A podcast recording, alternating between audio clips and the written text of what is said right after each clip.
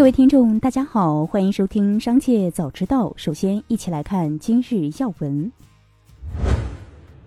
针对日前市场上关于华为将进军房地产开发的传闻，华为官方正式发布声明，称公司所成立的东莞唐雅实业投资有限公司，主要承担建设管理华为数万员工的园区配套人才房功能，不对外经营房地产业务。经济日报调研组头版刊文称，要改变一些地方把传统产业当成低端产业简单退出的局面，首要是厘清对传统产业的认知误区，必须认识到传统产业是建设现代化产业体系的一个主战场。传统产业还是稳就业的重要渠道，仍有较大发展空间。推动传统产业转型升级，要增信心、少干预、强保障、去产能、降成本，多管齐下，切实改善传统产业发展环境，加快推动传统产业转型升级。继续关注企业动态。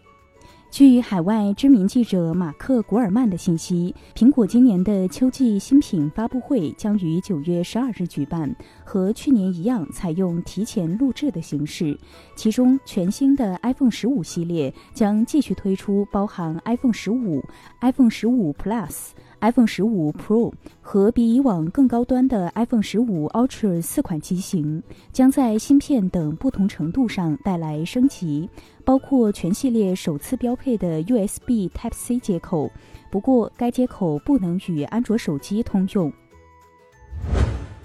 日前有消息称，东亚前海证券宣布要裁撤整个卖方研究团队。对此，公司方面回应称，公司目前没有做出过要裁撤整个研究团队的决定。不过，种种迹象表示，近期东亚前海研究所在市场上的活跃度较之以往有明显的降低。某知情人士向记者表示，东亚前海证券此次裁撤研究团队与公司近期的高层变动有关，而公募基金降费因素也是催化剂。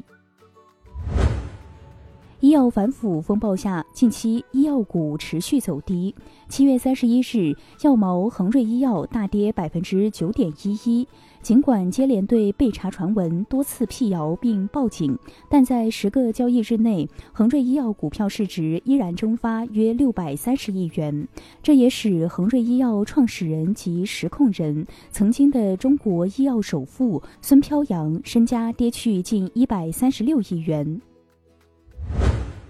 针对网传华为有意推动车 BU 独立运营，形式类似荣耀单飞一事，华为官方回应称，网上传闻与事实不符，华为没有与重庆国资委洽谈车 BU 相关事宜。俞敏洪近日在直播时，有网友说他不懂电影，他回应称自己不用懂电影，要是懂电影还干什么新东方？自己导的电影一个人都不会看。他表示，原来中国有些富翁主动投电影，还要加演员指定电影情节，没一个成功的。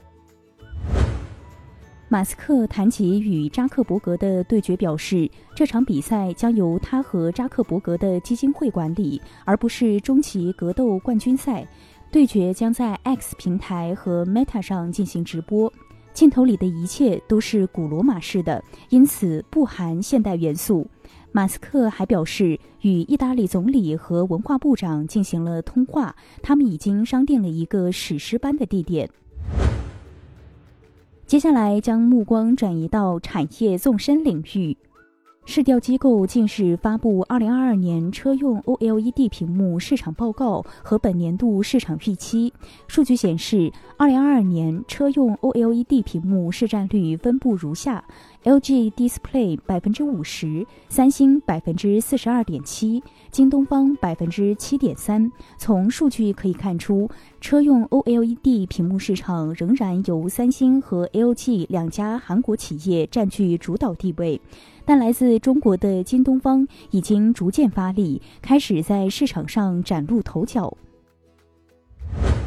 日本化妆品行业发达，日系产品在中国有不少粉丝。据日本经济新闻报报道，中国化妆品的人气正在日本逐渐升高，尤其受到日本年轻女性的青睐。中国的化妆技术也愈发引人关注。日本经济新闻称，中国化妆品的特点是色彩浓重、包装华丽、设计别出心裁、充满新鲜感，在日本年轻人中迅速收获了人气。